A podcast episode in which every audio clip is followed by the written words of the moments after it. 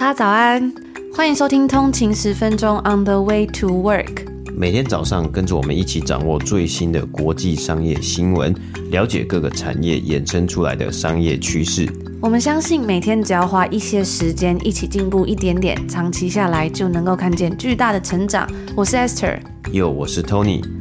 让我们一起在通勤的路上前往世界。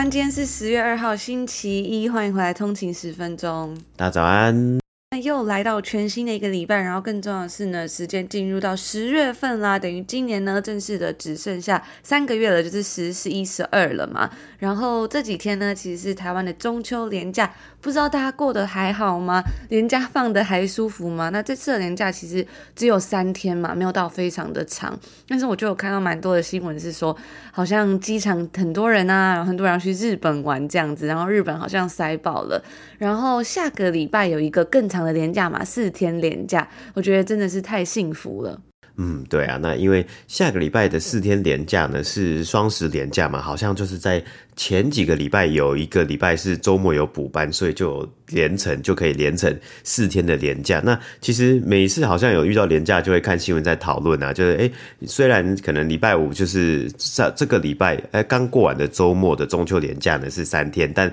你如果请礼拜一到礼拜四的话，你就可以连成一个九天的连假。又或者是呢，呃，我看到其实也蛮多人会请这个礼拜的假期，那这样子呢，你搭配着双十连假呢，其实你也可以请到，就是你也可以放非常非常多天呢、不知道有没有通勤族呢？是这样子的操作，然后去出国旅游啊，或是好好的休息一下。那这个周末是中秋连假嘛？每次想要中秋节就会想要烤肉，只是在国外没有办法营造出跟台湾一样那种烤肉氛围，就是呃吐司夹肉片啊，烤肉酱，还有还有巷头到巷尾都是烤肉的味道，一家烤肉万家香这样子的感觉。但是呢，因为我们还是可以看到月亮嘛，所以就会觉得有一种千里共婵娟的感觉。不知道大家还记不记得呢？这个有一句话在日本的文学里面，就是“今夜的月色真美”。来不及在上个礼拜的时候跟大家分享啊，就是在看月亮的时候呢，呃，这个出处其实是来自于夏目漱石当老师的时候，他给学生出的英文翻译练习之中呢。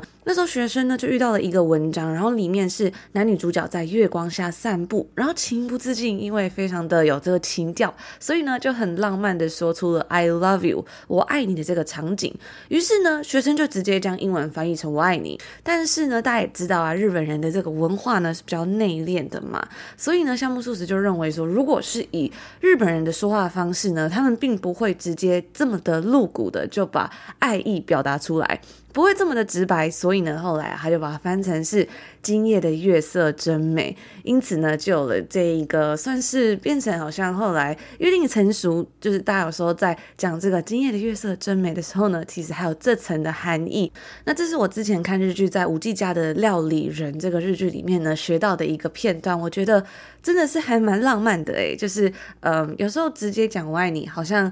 嗯，就有点太露骨嘛，或是没有办法那么的呃让人。Get 到那种感觉，但是呢，你如果跟他说“今夜的月色真美”，就可以表达出那种气氛场景的朦胧之感。还有啊，就是两个人一起看月亮的那种感觉吧。所以，嗯，大家如果呢有心爱的人，不管是 呃你的男女朋友、老公老婆，或者是你的家人呢，如果你有心爱的人啊，你有机会的话，想要跟他表达你的爱意，但是又不好意思说的时候呢，就可以说“今夜的月色真美”哦。嗯，那甚至呢可以搭配一张。漂亮的满月的照片，因为我们才刚过呃中秋节嘛，相信大家可能去赏月呢，应该都有拍下这个漂亮的呃月亮的照片，然后可以传给你心爱的人，或者是呢，或者是你们还正在暧昧的人呢，传给他呃这个这个满月的图片呢，应该我觉得会非常的有氛围感呢。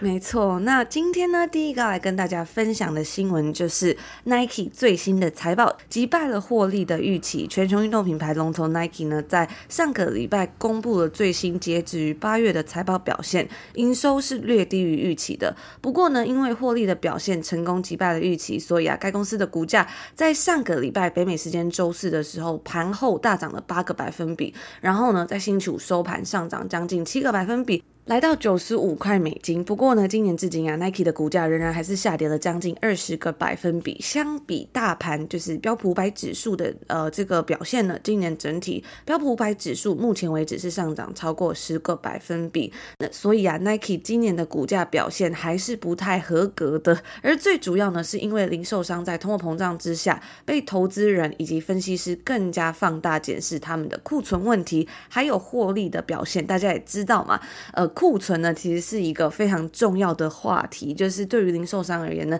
拥有太多库存都是一个不太好的迹象。所以呢，当他们这些东西被放大检视之后，许多的零售商今年的股价就也跟着有所起伏。因此啊，虽然这一次财报之中，Nike 在销售额的部分是没有超乎预期的，但是获利的惊喜还是能够让他们的股价大涨的。也有投资人认为说呢，因为 Nike 在过去几年是呃有很稳定的财务表现，所以呢，在今年的股价下跌之后呢，如果你对这支股票有兴趣的话，它的公司的估值呢还是来到一个相对比较便宜的水平了。那今年对于运动服饰还有球鞋市场呢，其实是非常特别的一年，像是 Adidas 还有 Easy 的分道扬镳，Lululemon 呢则借着瑜伽服饰强势进军到全球的市场，还有球鞋的领域以及运动鞋市场出现了百家争鸣的品牌竞争，在路上呢，现在大。大家可以看到啊，其实不只是 Nike 的球鞋，还有像是呃 New Balance 啊、Asics 这个来自日本的跑鞋品牌，还有甚至我们很久之前有跟大家介绍的一个算是黑马异军突起的 Hoka One One 这间公司，以及 On 费德勒也有投资的 On 这个也是做跑鞋的品牌，甚至是 Salomon 都是现在更流行，就是比较有潮流感的品牌吧。我们也可以看到呢，由 Nike 所打造出来的球鞋在售市场，因为经济的情况，还有消费者的存款下降。开始出现了成长停滞的情形，所以我们都很好奇，Nike 能够持续坐稳它的宝座地位吗？而除了龙头地位之外啊，Nike 能够继续缴出像疫情的时候那样子稳定成长的表现吗？这个部分呢，都是我们之后可以持续来观察的一个东西。那我自己是蛮好奇，就是呃，说到这个零售的部分啊，因为我觉得球鞋应该是每一个人都必备的东西吧，就是可能是走路啊、健行啊，或是运动的时候，都可能在家中自己的鞋柜之中会被。备个一两双，那如果是像 Tony 就是非常喜欢球鞋的人呢，可能会有更多的运动鞋。我还蛮好奇，就是在大家的鞋柜之中呢，你们的运动鞋品牌是什么品牌？其实除了我们刚刚提到的这些品牌之外，我知道还有很多像是比较方便走路的 Skechers，或者是呃其他很多很多 Puma，或者是 Reebok，很多品牌啦。我就蛮好奇说，大家比较喜欢什么样的品牌？这几年在台湾比较流行什么样的品牌？也欢迎可以跟我们分享哦。那接下来呢，这个要跟大家分享的一个。新闻呢，我觉得真的是，嗯，算是一个蛮尴尬的新闻呐。但重点呢，就是其实自从 Elon Musk 他接管了，就是他买下了 Twitter，然后现在把它变成改名为 X 之后呢，大家就一直在问说，哎，那 Elon Musk 要怎么样治理这个 X 嘛，或者是前身叫做 Twitter 的社群平台？那今年的一个其中一个新闻呢，是 Elon Musk 他就只任命了一位新任的 CEO 来去。可能是领导吗？我们这个是要 quote 一下领导，或是来去呃这个 run X 的一些其中一些 business。那自己呢，Elon Musk 他自己呢，就是他退居，或是也不算退居，就是他变成成为了 EX 的 CTO，就是技术长。那在今年的 Code 二零二三的论坛之中呢，这个 Code Conference 呢是好像是由呃科技媒体 The Verge 呢来去主办的。那这个 Code Conference 呢，他们就邀请了现任的 X。我们真的每次每次在讲 X 的时候呢，大家都在讲说，formerly Twitter 之前叫做 Twitter 的 CEO，呃，这个 Linda Yaccarino 呢，来进行一场公开的访问。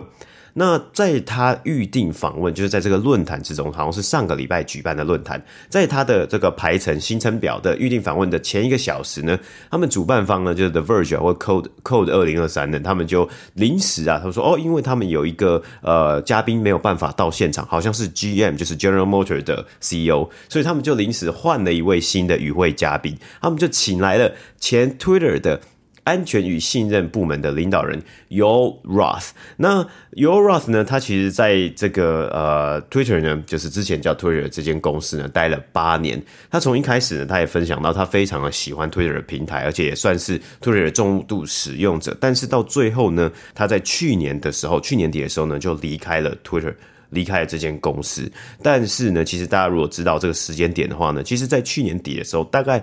呃，已经 Elon Musk 其实已经收购完呃 Twitter 了，所以那个时候呢，Yo 呢，他本来也是想要就是待在 Twitter，然后好好的去进行可能是这个呃管理人员啊，或者是领导人员，甚至是呃 Owner。就是拥有者 Twitter 呃 Elon Musk 入职之后这样子的一个转移，但他后来慢慢的发现呢，有很多的工作呢，他各个他个人的层面是没有办法解决，甚至呢是会拖累他自己个人的整整体的问题啊，而且呢，就因为啊，像 Elon Musk 也一直在去年的时候呢，不断的在推文啊，本来其实是好像蛮欣赏 Yo 这个人的，但是呢，后来竟然到演变成呢，呃，他就是吸引了，就是 Elon Musk 可能引引。就是吸引了很多可能网络上的呃酸言酸语啊，还有网络上攻击呢，攻击这位呃负责人。那所以呢，有了这个对话之之后呢，他们接下来的 Verge 就换访问现任 X 的 CEO Linda Yaccarino 嘛。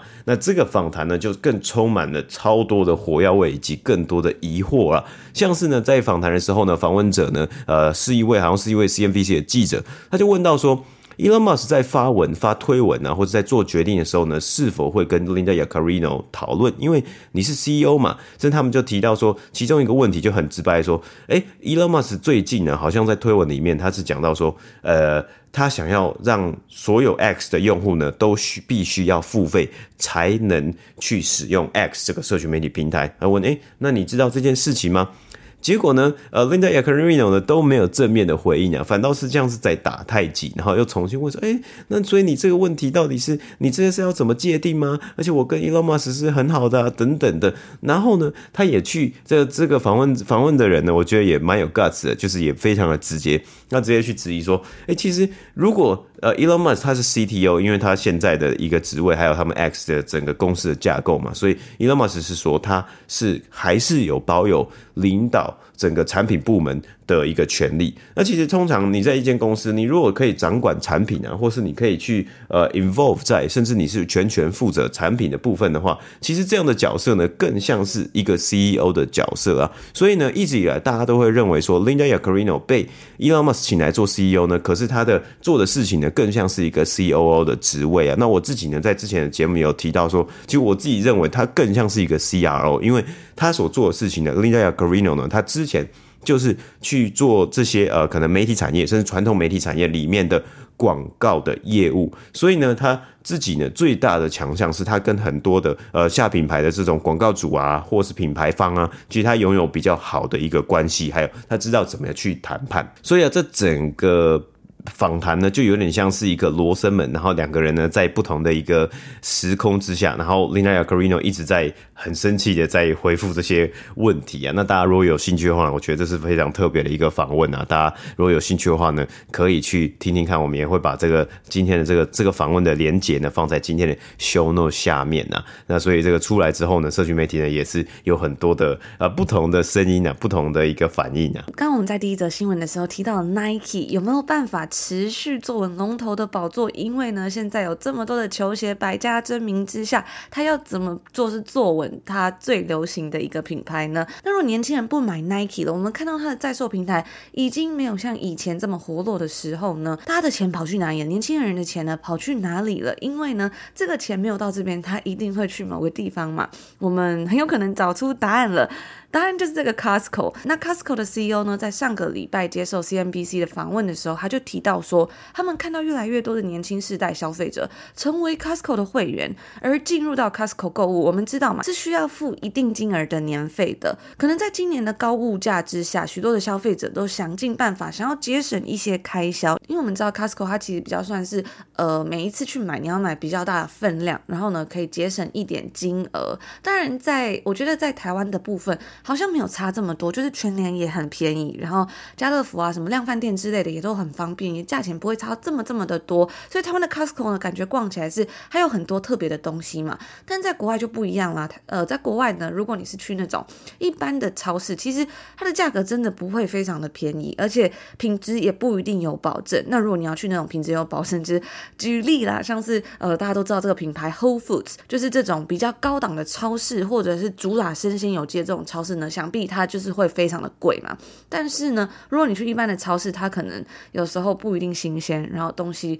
却也不是特别的便宜。所以 Costco 我自己觉得呢，在国外的感觉就是，呃，它的东西比较分量比较多，但是品质就稍微再保证一点点，然后价格可能因为一次买多，所以呢也会低一点点这样子。只是对于像是我们来说，像是我们家人不多嘛，就我跟 Tony 两个人的话呢，有时候去 Costco 就不太方便，因为我们自己没有买那么多东西嘛。那回到今天这个新闻呢、啊，很多的消费者因为在通货膨胀之下，都想尽办法想要节省一些开销，但是呢，Costco 的 CEO 有提到说，因为其实年轻世代还没有组建家庭，所以消费的数量没有那么高。就像我跟 Tony 一样，我们就两个人而已，我们有时候真的不需要买这么多的伙食。不过，正如同他们一点五块的最有名的这个一点五块的热狗一样，Costco 它最大的目标呢，其实啊，并不是从它的这些商品里面赚取利润，而是希望越来越多人成为他们的会员，因为他们的这个会员收的费用呢，其实也是他们的一个非常庞大的收益来源。那相比于 Nike 的股价，Costco 今年至今的股价是成长了二十四个百分比，来到五百六十四块美金。嗯，对啊，那其实，嗯。我们刚刚讲到，刚刚是有提到啊，其实我觉得 Costco 一直以来呢，它在零售的产业之中呢，它的商业模式是一个非常特别的商业模式啊。因为大部分呢，就是呃，大部分我们看到零售产业，可能 Walmart 啊、Target 啊，或是其他的呃公司呢，他们其实呃都没有像 Costco 一样有这样会员的一个制度啊。所以 Costco 呢，它借有创立了会员的一个制度呢，所以它的它才有办法呢，可以将可能它在它的商品啊。啊，它在它里面，它的 warehouse 啊，或者它的店里面的商品呢的价格压到一个比较低的一个地方，所以他们一直以来呢，也不是真的，也不是用这些商品呢来去赚钱的。那呃，因为可能很多的公司如果没有像 Costco 一样付这个收会费的话呢。更多的公司，他们可能就会更在意这个 margin，也就是这个利润率的表现的嘛。比如说，更多的超市啊，或者是连锁店啊、量贩店啊等等的。但就是因为 Costco 就加了这个会员的一个制度，所以其实。他更在乎的呢，其实是希望有更多人呢成为他们的会员，然后来去呃可能使用他们的这个服务啊，或是使用他们任何的呃去购买各任何的东西。但是只要每年呢稳定的去购买他们的会员的话呢，其实他们的营收呢就有机会去稳定的来去成长，然后这个表现呢其实不会说大起大落。那最后一个新闻呢，我们在前几期的电子报也有提到啊，就是 Delta Airlines，也就是美国达美航空呢，他们呃。呃，的忠诚计划的规定呢，受到了就是他们要改变一个走他们的忠诚计划的规定嘛，受到了许多的会员还有网友的反弹。那竞争的对手呢，其实他们的竞争对手包括像是 Alaska Airline 阿拉斯加航空以及 JetBlue 呢，都看准了机会啊，提供同样会员等级呢，就是让这些原本在达美航空可能拥有很高等的这个会员等级的人呢，他们可以用同样会员等级直接的去转换到其他航空公司。司的忠诚计划之下，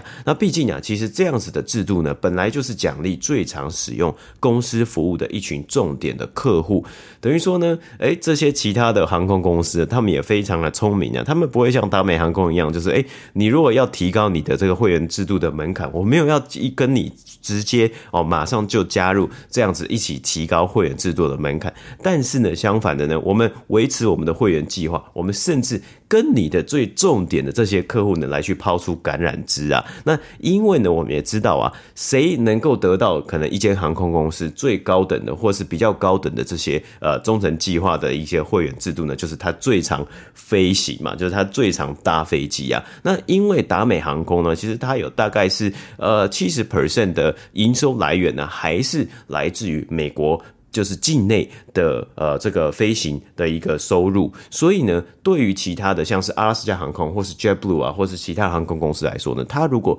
它能够它在飞行的呃这个航线上面呢，它能够去 cover 可能美国本土境内的话呢，其实就很容易呢。有机会去拉拢到这些最重要、最核心的忠诚的客户啊，而且这些客户可能是商务客，他可能很常搭飞机。而其实我们当然也要去去讲一下，说，哎，为什么达美航空在之前呢，他们会想要去改变，稍微去呃调整他们的忠诚计划的规定呢？其实是因为啊，他们的这个会员的等级呢，拥有同样会员等级或是高等会员等级的人数，在疫情之后呢。变多了，然后再加上呢，他们的目标改变了，所以啊，也间接的导致了现在这个问题的产生啊。那达美航空的 CEO 呢，也在上周的一场会议之中也承认了，哇，算是有点道歉呐、啊，就是说他们或许改变的太快了，有一些规定呢，有一些制度呢，确实是要再思考一下，所以很有可能呢，达美航空会撤撤销，或者是说稍微改变一下他们之前公布之后就延上了这个新的忠诚计划的规定。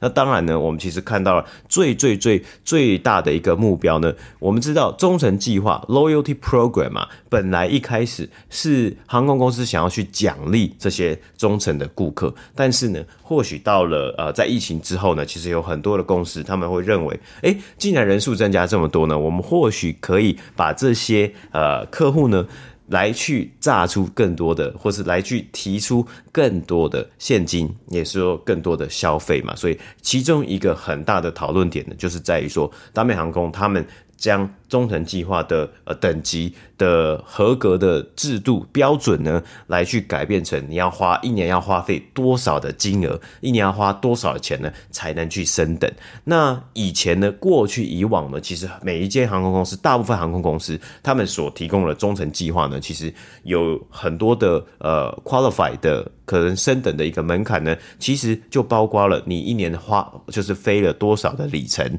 或是你一年飞了几趟飞飞机，就是。搭了几次飞机，这样子的一个呃，算是这样子的一个规定呢，来去奖励这些客户，或是来去奖励这些乘客嘛。所以其实呢，呃，我觉得也蛮好奇的，因为忠诚计划呢，大概是在美国航空产业，大概在一九八零年代、一九九零年代推出了，其实也推出了非常久一段时间了。我们也不断的看到这样子的计划以及这样子的商业模式呢，在不断的变动，在不断的更新，所以也蛮好奇之后呢。达美航空到底要怎么样去改变？怎么样去说服他们最重要的一群客户、最重要的一群消费者呢？继续的留在这间公司使用他们的服务。那以上呢，就是我们今天说要跟大家分享的新闻啊。因为上个礼拜五啊，不知道大家有没有听上个礼拜五的节目啊？在一开头的时候呢，很难得，我非常难得的跟大家分享了一些像呃，比如说比较。接近于国际政治的新闻以及加拿大的政治的新闻啊，然后也觉得那是一个非常重要的新闻，想要跟大家分享啊。那当然，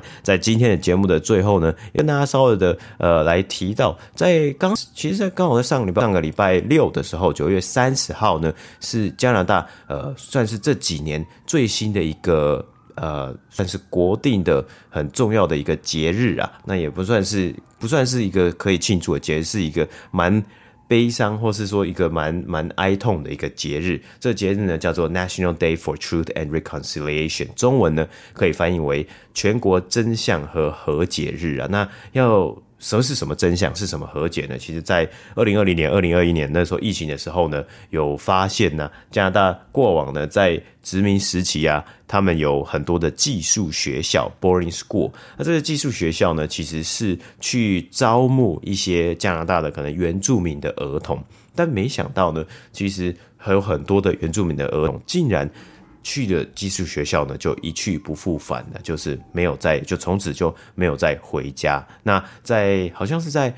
呃疫情的时候，那时候呢，更发现了更多的呃这些技术学校的呃这个小朋友的遗体。嗯，那其实那时候我们在 UBC 读书的时候，读研究所的时候呢，就是很多堂课的开始的时候，其实老师都会说我们要感谢这片土地啊，因为它其实是属于当地本来的这个原住民的土地，还有原本住在这里的人。然后有很多堂就是就是教育学生的课呢，是找到当时的这些人来跟我们分享说他们的经验，就有一个真实的案例分享到他当时是怎么去这个寄宿学校。然后我记得那时候我们是围成一个圈在听这个故事，听完之后大家都落累了，就觉得真的是让人感到。蛮难过的一个故事吧。嗯，对啊，所以其实呃，有这样子的一个可能，这样子特定的一个日日子，然后来去纪念，甚至来去哀悼这这样子的一个事件发生呢，是非常重要的，甚至是在一个国家的形成啊，还有一个国家的呃。进步进展之中呢，是非常非常重要的。那因为有这个日子，所以好像在九月二三十号，因为是礼拜六嘛，所以前一天九月二十九号呢，可能呃这个应该是加拿大的政府呢，他们会 observe，就是加拿大的政府机关呢，他们其实是会放假一天的。那对于一般的公司来说呢，就会变成说，在加拿大的呃公司呢，他们会选择看你有没有公有公司如果愿意要 observe，愿意要放假的话，那就是放假这样子。那还有不同的省份，其实也都有不同省份的呃假期的规定。那刚好我们公司是有放假，所以呃本来是礼拜五，但我们后来公司的规定就是规定到礼拜一，就是十月二号呢来进行这个放假。所以我们就是这个礼拜呢，也刚好跟着大家呢，可以呃跟大家一起过这个呃长周末这个 long weekend 啊。不过其实呃 Esther 也有讲到嘛，这个东西呢是一个非常呃痛心的一个。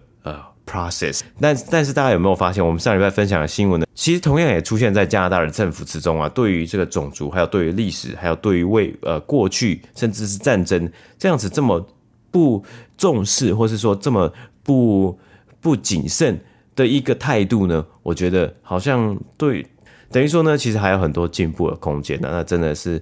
觉得蛮蛮荒谬的。上礼拜的上礼拜发生的，我们跟大家分享这个呃乌克兰的一个事情呢。嗯，所以我觉得有时候遇到这种事情，有时候还是要好像还是要再小心，然后再谨慎一点吧。那以上呢就是我们今天星期一要跟大家分享的内容啦。很开心呢，在这个十月的呃十月的第一个礼拜的星期一呢，可以跟大家分享到这些算是有趣的新闻啊，还有一些新的消息。我觉得。